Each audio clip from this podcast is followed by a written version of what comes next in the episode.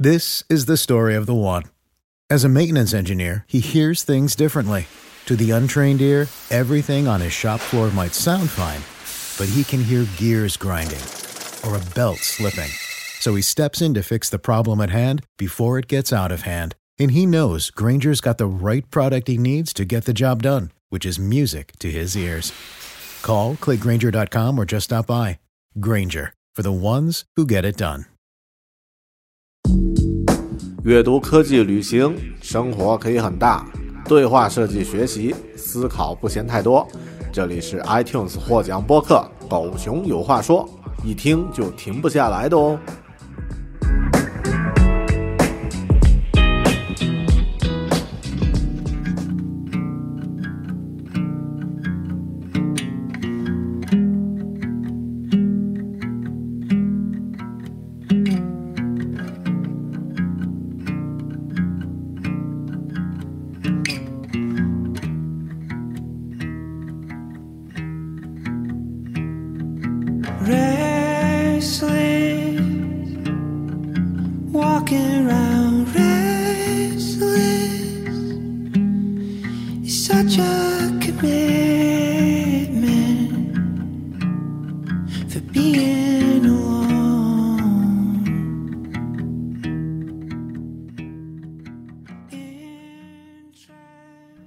Hello，你好，欢迎收听独立知识型脱口秀《狗熊有话说》（Bear Talk），我是主播大狗熊。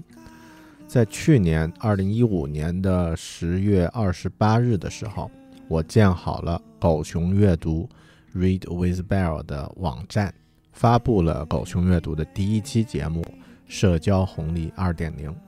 到了一月十一号的时候呢，我开始正式启动狗熊阅读这个会员的计划。在那一天里面呢，就有大约三百多位朋友付费加入。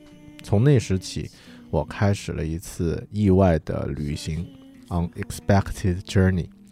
当时我知道这趟旅程会持续至少一年，我会在一年的时间内阅读二十四本书，和所有加入的朋友们进行分享。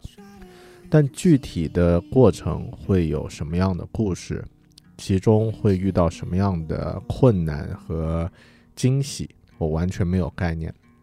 而且我当时呢，当然也不知道这一趟长达一年的旅程，其实它只是一段四十一年旅程的刚刚开始的第一年而已。今天这期节目呢，我们来回顾一下狗熊阅读过去的这一年，聊一聊关于这二十四本书和这一年的阅读时光背后的故事。更重要的，我们也来展望一下狗熊阅读之后还没有开始的四十年的旅程。I see your sadness. Make it my own. 我在很多不同的场合好像都有回答过这样一个问题。嗯，这个问题和狗熊阅读之所以诞生，当然有直接的关系，也就是为什么我开始做狗熊阅读这样的一个读书分享的计划。那么在这样的一期回顾节目里面呢，我就再次的啰嗦一下吧。之前其实，在准备做狗熊阅读这个专题的读书分享类的节目之前呢，我在自己的播客里面，《狗熊有话说》里面也经常会分享跟书有关的一些专题节目、一些话题。那么，分享读书这件事儿对我来说并不是一件很陌生的事情，但当时我就啊、就是在去年二零一五年下半年的时候呢，我就在想。自己有没有什么方式能够持续一直输出，然后一直能够呃不考虑地域、空间、时间的影响，不考虑环境的影响，能够有什么样的事情能够很纯粹的去通过互联网来实现呢？啊、这样的一个事情呢，我指的是能够有一些收益，那其次呢，也能够对自己产生帮助。最重要的呢是能够直接的呃，从我直接到达这件事情的受众，也就是不管是会员还是读者还是呃观众，到达这样的一个呃这样这样呃这样一个比较简单直接的一个一个渠道。后来呢，我就想自己可能在设计啊，在这个软件啊这样的一些经验，在这个领域并不能派派上用场。于是想了半天呢，发现阅读这件事儿挺有意思的，然后你就开始做了。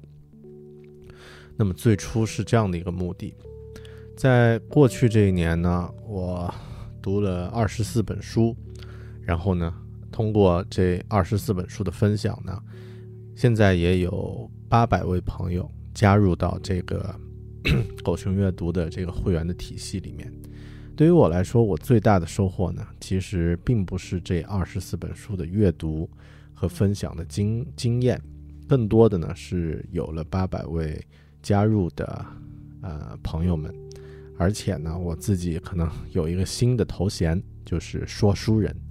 那么，我觉得这个头衔呢，本来听起来好像嗯很调侃，但其实这个头衔是一个很严肃的。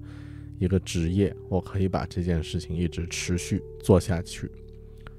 那么，在具体聊关于这些呃图书制作的分享的内容制作的一些故事的之前呢，呃，我还是先随便说一下自己的这个比较杂乱的感受吧。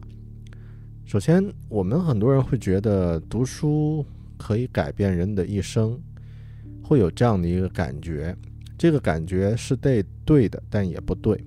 读书这件事儿的确可以在一定的积累下，改变你的、你这个人的观点、经验、见解。就像罗斯福就曾经说过：“我是我所有读物的一个集合。”但这个是建立在一个很庞大、很稳定的一个数据之后产生的一个效果，不太有可能，或者说。没有可能只通过阅读一本书就可以直接改变你的生活的，改变是会有，但它是潜移默化的，就像是在冬天用斧子去敲击冰河的冰面一样，你需要花很长的时间才能看到一个结果，而不是说一下两下就可以产生戏剧性的突破。那么，这个是我们对阅读的一个认识，需要从一个。更长远的一个维度来考虑。其次呢，是关于这个说书这件事儿啊，其实我觉得，在分享读书的感受这件事情上，我当然是不是最厉害的，还有很多特别厉害的高人，比如像《一千零一夜》的梁文道啊，像这个逻辑思维的罗胖，像单独的许知远。甚至包括这个在做着手机，已经没有在讲课的罗永浩，嗯，那么他们的积累和表达让人非常的羡慕，我也是很佩服这样的一些能够分享的呃高手。也有其他的一些读书会，比如说网络上好像有朋友还和我还和我探讨过，说狗熊。的这个阅读和其他的这些读书会有什么差异和区别呢？其实我并没有太去在意别人的做法，因为狗熊的个人只有一个，那么个人的感受和体验呢，这这些东西是不太有可能复制的。所以，啊，虽然我不是最厉害的，但是一定会有自己的一些啊独特的东西能够产生。然后在。制作的这个过程中呀，我发现啊，深入的阅读加上有趣的分享，这件事情是可以不间断的一直做下去的。大概是在做到第十三四本书的时候呢，我有了一个想法：我这一辈子可以认认真真的阅读和分享一千本书。它不是我的一个一个唯一的职业。但可以是我一个持续很长时间的爱好和一个兴趣。那么我在自己现在在三十五岁的时候呢，开始做这件事情。那么一千本书，每年按按照二十四本这样的一个速度平缓的推进的话，四十一年可以完成。到七十六岁的时候呢，我就可以实现这个目标了。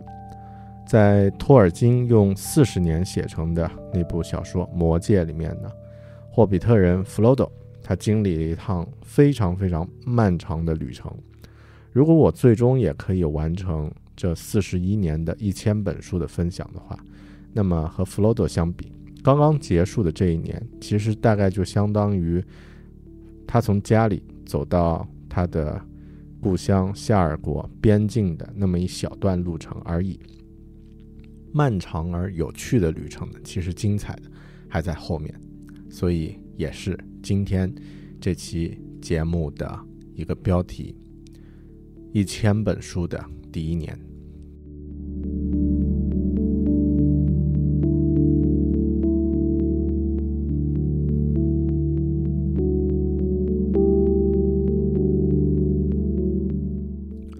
我们来具体分享，呃，回顾一下过去的这一年和我分享过的二十四本书吧。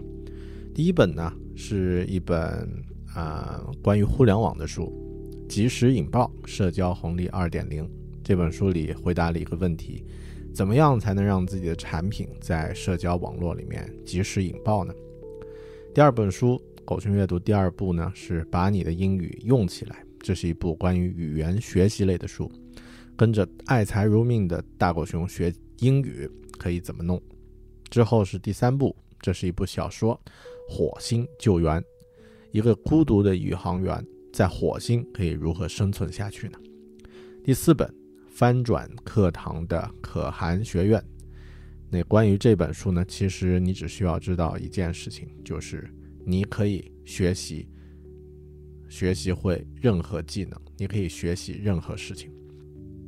第五本书必然，那么，呃，他来自于大名鼎鼎的凯文·凯利。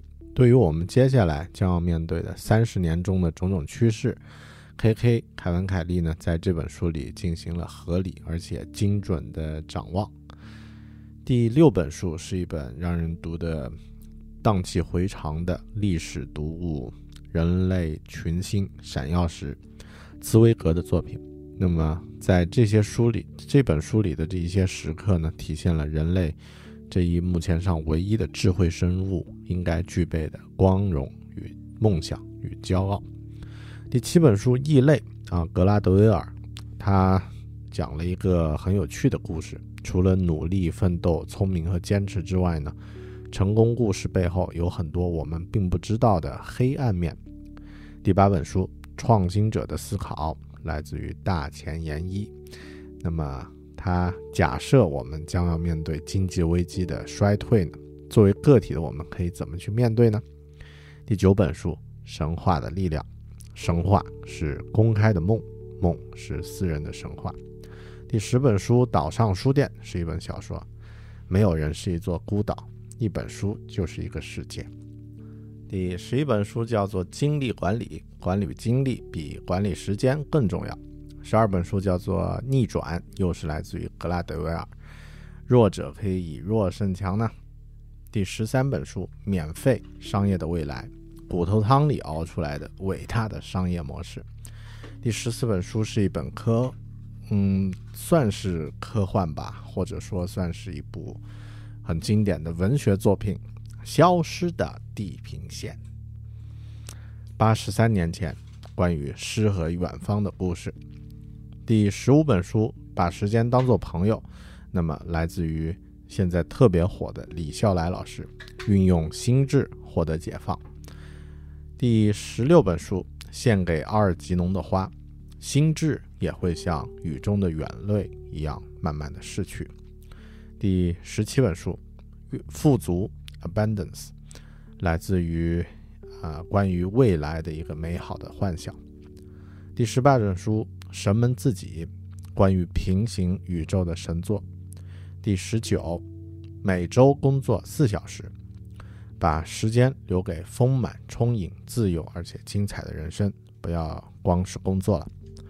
第二十本书呢，叫做《摩托车修理店的未来工作哲学》，来听听。会修摩托车的哲学博士怎么来谈人生还有工作。第二十一本书《黑客与画家》，让思维活在未来，并且创造出还不存在的现在。第二十二本书《乌合之众》，这是一本社会学领域的经典，努力不要做乌合之众吧。第二十三本书《高效能人士的七个习惯》，来解答一下人生的终极问题。第二十四本书，也就是刚刚才发布的不久的一本小说。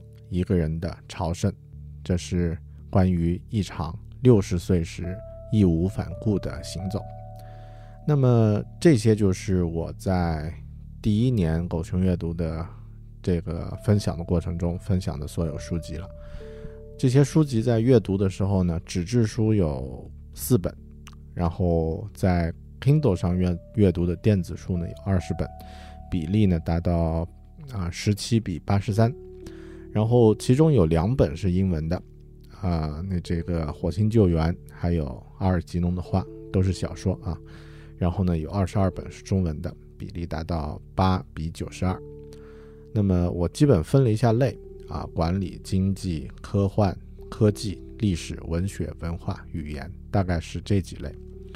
那么，嗯，在接下来的二零一七年的狗熊阅读里面呢。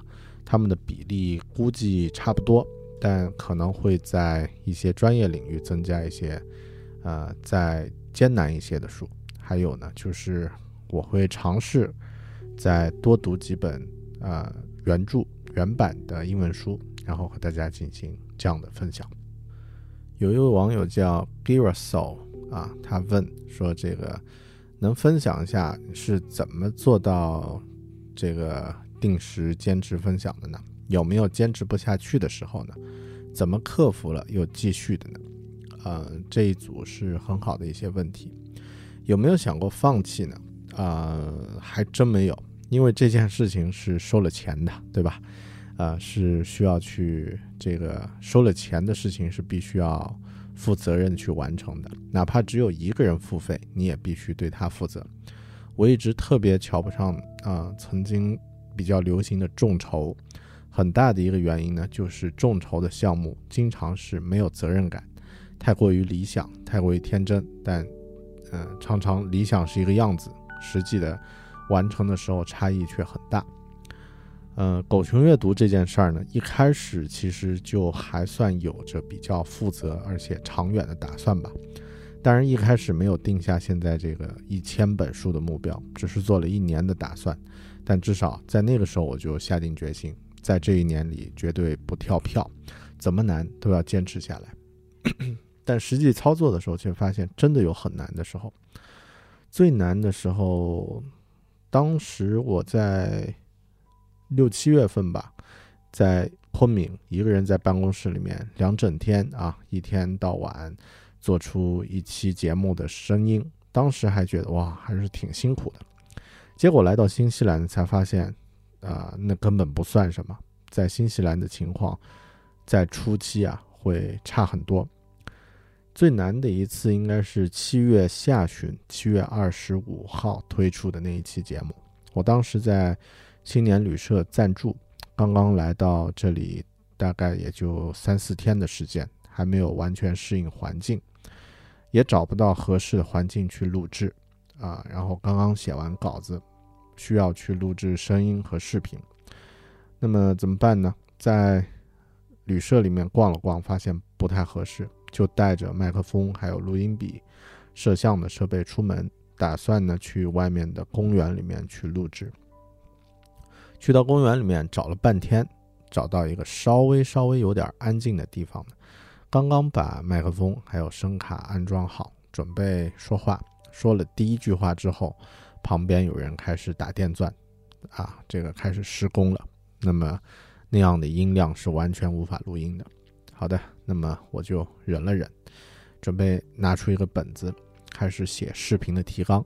过了一会儿，施工停了，啊，我的提纲也基本写完了。我设置好相机，啊，用手机在录制，啊，准备录制视录制视频。刚刚准备开始的时候。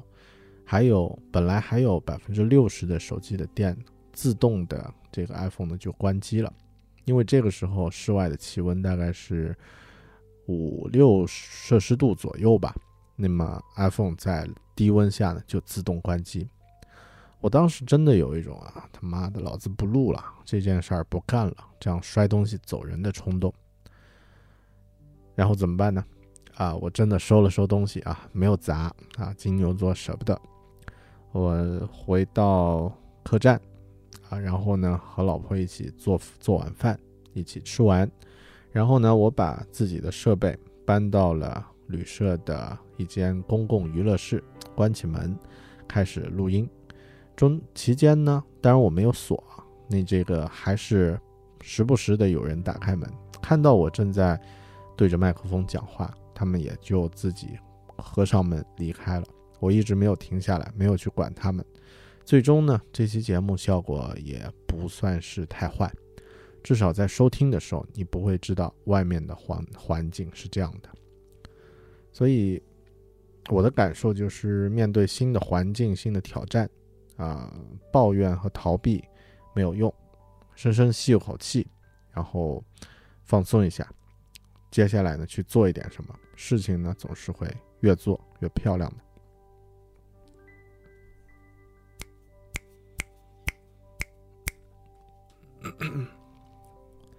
今天要录制这期节目的时候呢，有很多朋友提出了一些互动的问题，那么我选出了一些。呃，叫古波的朋友他问说，熊哥是怎么选择书籍的？区分好书坏书的标准和方法是什么？然后哈密瓜呢，他说，呃，作为大狗熊的粉丝听众啊，首先是夸奖啊，如何如何。然后最后他问了一个问题，说大狗熊是如何去界定判断选择一本书的呢？所推荐的书虽然有营养，可是那是因为大狗熊先吸收了再来推荐的。如何在前期做出选择的呢？毕竟现在标题党太多了，每本书的出版都有自己的意义。那么怎么去快速选、快速准确的选择自己的需求呢？然后一个叫静妙的朋友也问啊，说大狗熊你好，我是一名大一的学生，如何如何？啊，请问作为一个理工科的学生是如何接触到这么多社会心理学独特的人文历史哲学的书呢？嗯，好，然后他也问了很多同样的问题，嗯，然后一位叫丙叔的朋友啊，在微博上我们应该有互粉，他也问说你好，啊，你选好书的标准是什么？所以这些朋友的问题其实都回呃回到一个。共同点就是如何选择好书。我觉得这个问题背后的意义呢，其实是对于自己时间的珍惜。虽然可能大家只是有隐约的感觉，但是背后的关键在于时间。我们的时间都很宝贵，阅读一本书呢，投入的时间成本看起来很低，但它有一个风险的问题，那么就是。我在阅读开始之前是准备花上生命中几个小时，甚至是十几个小时的高质量的时间来投资在这本书上的。我的投入是需要的，但是回报会有什么样的东西呢？我不确定。那么，其实这个就是纠结的问题。从这个角度上来讲啊，我们每一个阅读者都是一个风险投资人，都是一个 VC。我们手上的资本呢，不是金钱，而是自己的时间。一本本等着你去阅读的书呢，就是来向我们融资的创业者。每本书的评语、封面、推荐，就是他的商业计划书。作者以往的作品呢，就是他之前的成功案案例了。当有了这样的一个比方之后，你也可以用一些投资人的思维来考虑这个问题，哪怕。不是做投资的普通人啊，大家都知道，世界上不可能有一投一个准、百分百盈利的项目，那那叫，呃，没有这样的事情。如果想要用一本书来改变人生，那是不可能的事情。甚至连像什么圣经啊、死海古卷呀啊这些书也不可也不可能。投资人呢，可能有一千万的资金投入到十个项目里面，有一个项目成功。那么他的付出就意味着有很好的回报。同样的，你可能一年，呃，可以有阅读十本书的时间，有一两本书对你有巨大巨大的启发呢，那么你的时间付出也就算是有很好的回报了。那么是不是另外的九本书就是白白阅读了，没有收获呢？当然不是这样。投资人如果投了十个项目，九个失败，那么他从这九个项目中呢，会收获经验、眼光、判断力等潜在的东西。其实不应该称他们为失败。就像《火星救援》里面那个主角啊，What Mart 啊，Mark Watney 他说的：“I guess you call it a failure, but I prefer the term learning experience。”我想你会称它为失败，但我更喜欢叫它做经验学习。就像投资人投过很多不成功的项目之后呢，他在面对新的创业者的时候，会有一种感觉，也会有自己的一套判断标准。这时，他选择成功几率较大的创业者的眼光呢，项目的眼光呢就会更加精准。当你阅读了很多可能不怎么样的书籍之后，你挑选书籍的眼光、判断的能力也会自然增强，那样你选到好书的几率呢也就大得多了。所以以这样的角度来看，只要保证阅读的数量，前提是每本阅读都有非常认真的思考和总结。那么，你不用担心怎么去选好书，因为你的眼光会自然的增长的，会自然的成长的。就像你在二十五岁时觉得很有品位的衣服，到了三十岁的时候呢，对于同样的衣服，你一定会有不同的看法。我在二零一三年的时候只读了十本书，二零一四和二零一五年两年加到一起，大概阅读了一百本书。借助这一百本书呢，我建立起了自己的一套。阅读总结的，呃，阅读总结的方式和方法，选书的方法，还有分享和整理思维的方法。于是，在今年推出狗熊阅读的时候呢，我整体选书的眼光应该还算可以。顺便说一句，我在二零一六年不止阅读了二十四本书，而是阅读了大概三四十本书，选出值得分享书的比例呢，大约是百分之七十左右。这样呢，当我阅读到一些特别好的书的时候，我可以马上就做一期狗熊阅读的节目和你分享。但也有一些阅读读过的书呢，会留到以后再说。当然，其中也会有一些不值得分享的书，那么我就只是记录一下自己的阅读感受，然后呢，再继续去读其他的书就好了。听到这里，你可能会说：“啊，OK 啊，我明白了，你的意思呢就是多读啊，自然就会有收获。”眼光也会提高。那么具体如何选择要读的书呢？总要有一些方法吧？啊，回答一下这个问题。简单说呀，就是书其实都是人写的。选书的时候呢，先看看作者，呃，听听人的意见，他的生平、他的朋友、他的时代，呃，那么了解这样的一些基本的信息之后呢，一般你就会有感觉了。应该这可能和女生选对象感觉差不多吧。首先，如果是选择书的话呢，也可以以口碑来确定。呃，那么我觉得一开始要选出真正的好书，让这些书成为你的核心支撑，然后在这样的基础上呢，你再去随机阅读自己感兴趣的东西，都会有自己比较独立的观点。不知道大家有没有看过那个皮克斯的动画片《头脑大作战》啊？应该叫 Upside Down 吧，还是这个 Inside Out 啊？就会知道电影里的人的情绪啊，它有基本的类别。那么每种类别都会有一些核心的记忆。选出真正的好书，就是选出这些核心记忆是一样的。这一步呢，通常是在青少年时期就开始了，到青年时期呢就奠定了。再之后呢，也会有一些影响，但改变不会太大。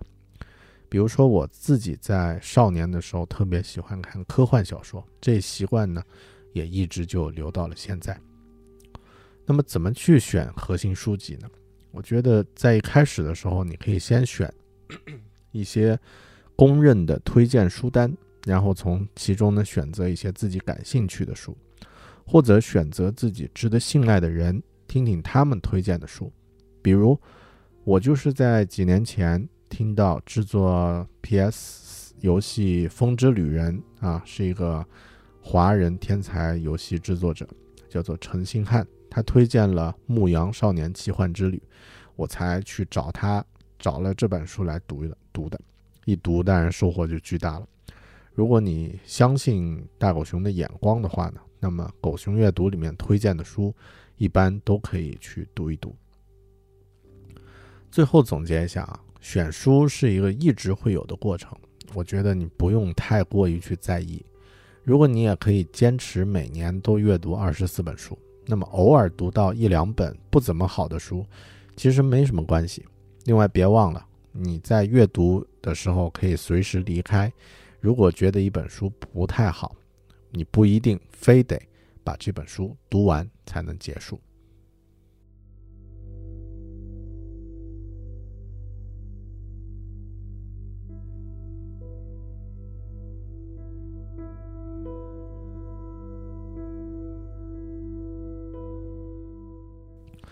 什么是好书呢？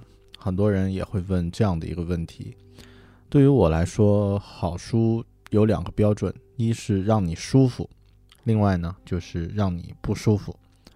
让你舒服的书呢，它有着你习惯的语言，你可以从中获得安慰，可以得到放松，可以放飞想象，可以让你充满阅读的喜悦，可以让你对已知世界的了解呢变得更多。可以让你对世界和自己的了解更加深刻。通常这类书这类书是比较畅销、比较受欢迎的、公认的好书，比如上面提到的《牧羊少年奇幻之旅》。而让你不舒服的书，可能是用你不熟悉的语言写的，你在阅读时会面对挑战，你会艰难的挣扎，仍然难以跟上作者的思路。你经常会觉得读不了三分钟就想睡觉了。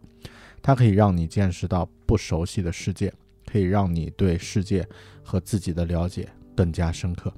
诶，这句话听起来有点耳熟。是的，让你舒服和让你不舒服的书，最终都能达到让你对世界和自己的了解更深刻这样的作用。通常这类书呢是专业书籍，或者是小众理论的书籍。也可能是大部头的著作，比如像《梦的解析》或者是啊艺术的故事这样的很大的、很重的或者很晦涩的专业书籍。第一类书啊，让你舒服的书呢，可以让你快乐，让你感受阅读的乐趣。第二类书可以让你成长，让你扩充自己的边界，变得更加的广博。两种书都应该读。你的收获才会变得更加平衡。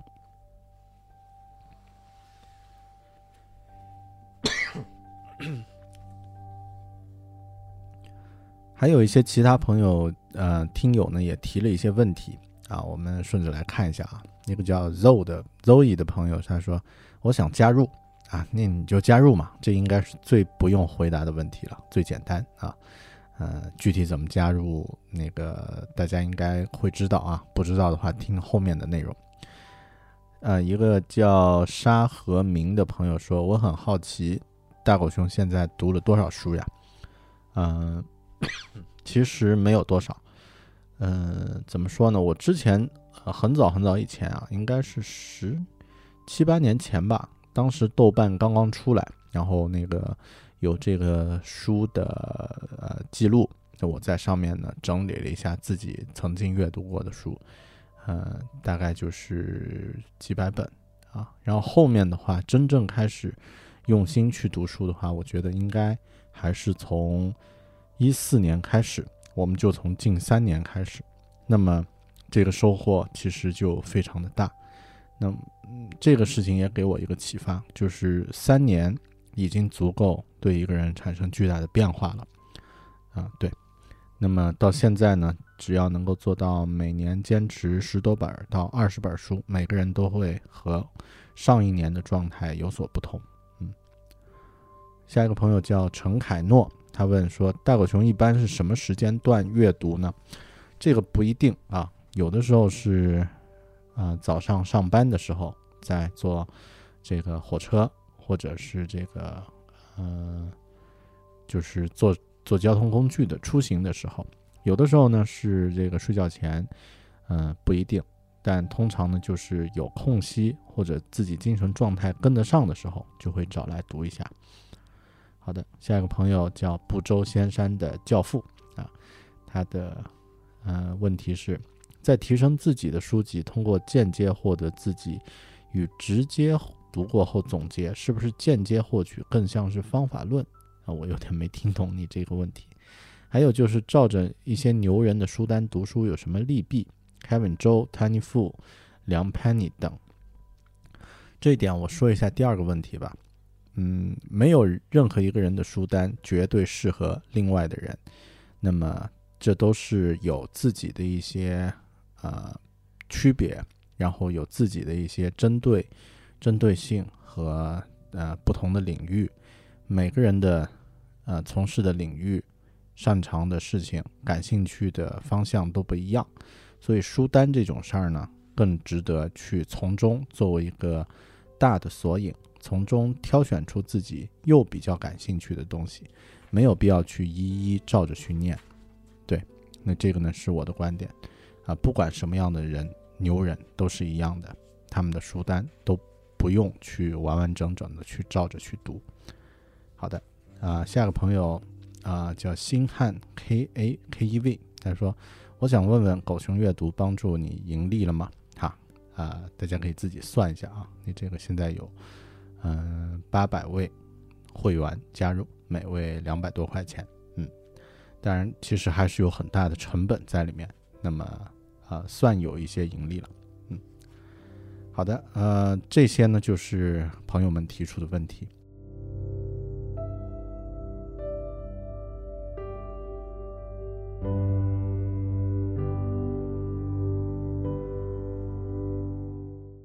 那么刚刚说的都是一些回顾，一些针对过去的这二十四本书，过去这一年的一些啊、一些回顾和总结。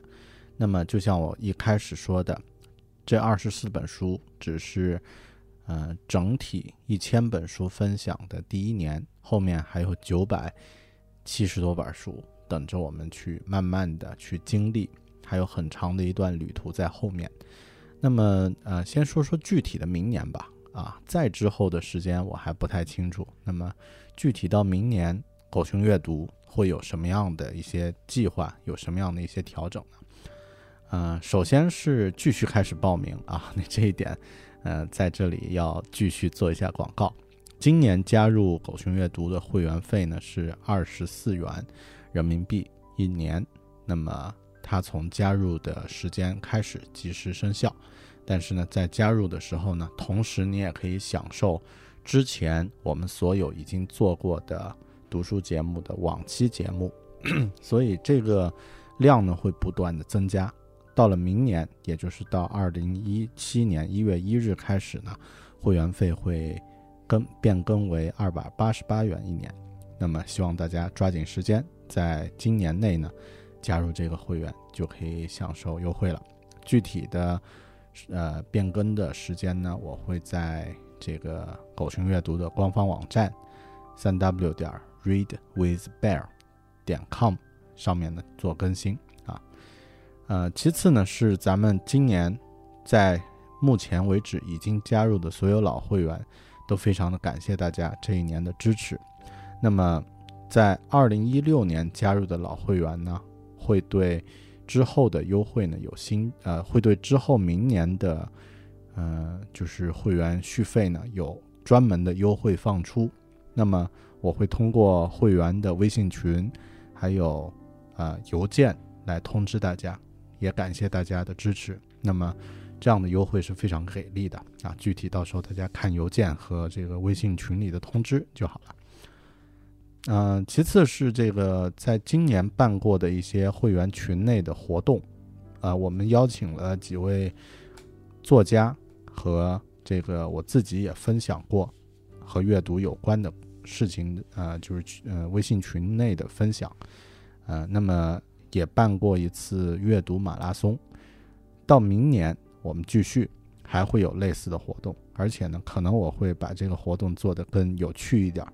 比如说会针对会员推出我们一起读这样的计划，大家一起共同读同一本书，然后不同的感受和体会呢，可以进行同步的分享。这样的话，我想效率和这个收获呢，应该会来得更大一些。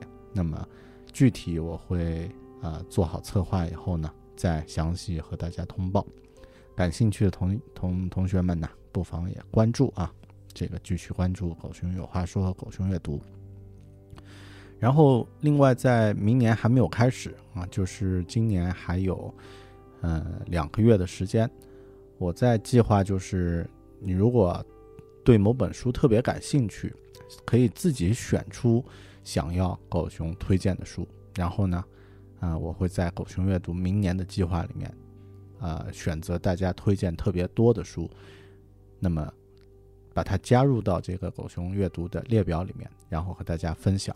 你也可以分享你自己的故事。那么这个事情呢，做好策划以后，会在十一月的时候推出。呃，大家也可以提前想一想啊，自己有哪本书特别想要和大家分享，或者特别想要听到大狗熊的分享的话呢，可以先做一些准备。哦，对了，还有一件 one more thing，就是狗熊阅读已经进行了第一年。这一年呢，我们经历了二十四本书。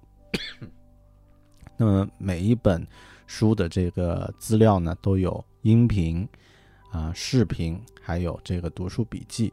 以前呢都是一期一期分散的。那么在这一年结束的时候呢，我会把它整理成一个合集下载给会员们放出。大家如果之前没有，有某一期有遗漏呀什么的，可以在这一次一起把它全部下载下来。当然体积会特别大啊，那这个大家做好准备，呃，好几个 G。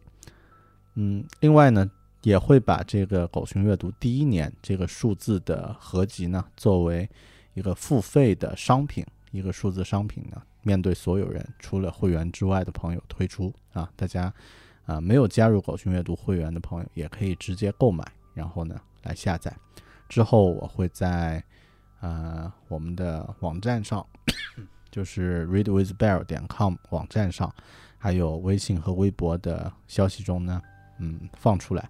如果大家愿意呢，啊，甚至还可以推出这个 U 盘版的实体版啊。但具体具体我们再看吧。这个应该会在十月底前、十一月初的时候呢推出啊。那这个呢都是。明年狗熊阅读会具体进行的一些计划，听起来应该还是挺有意思的啊，挺值得期待。至少我自己对那个啊一起读这样的一个计划啊，还有像明年的阅读马拉松呀这样的一些计划会非常期待，也希希望能够见到更多的朋友来共同互动。好的，那么这就是明年的一些计划。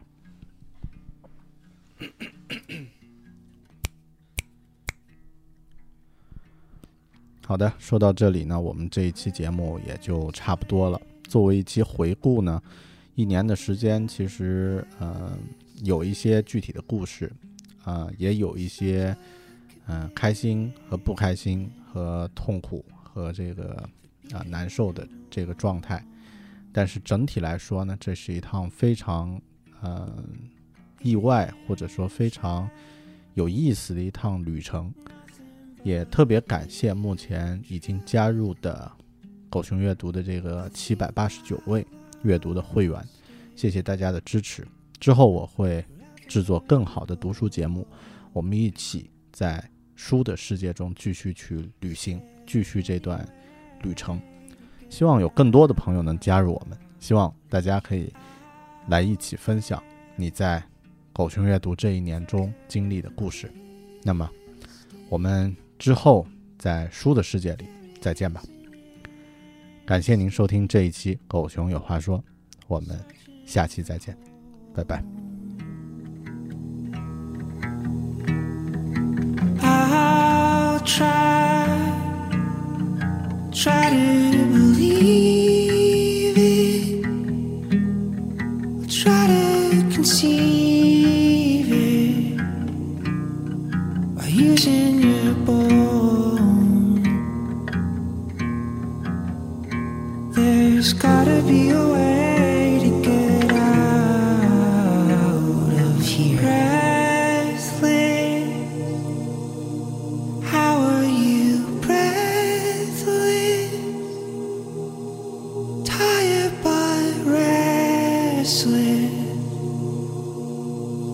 lacking of toys.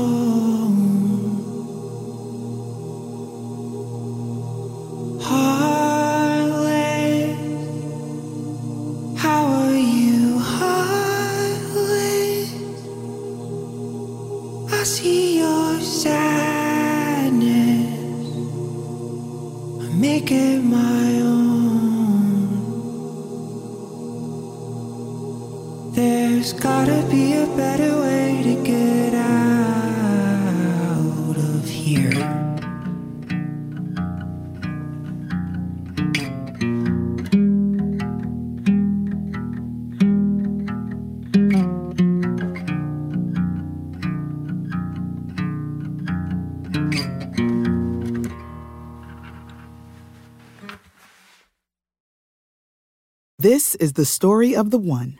As head of maintenance at a concert hall, he knows the show must always go on. That's why he works behind the scenes, ensuring every light is working, the HVAC is humming, and his facility shines. With Granger's supplies and solutions for every challenge he faces, plus 24 7 customer support, his venue never misses a beat.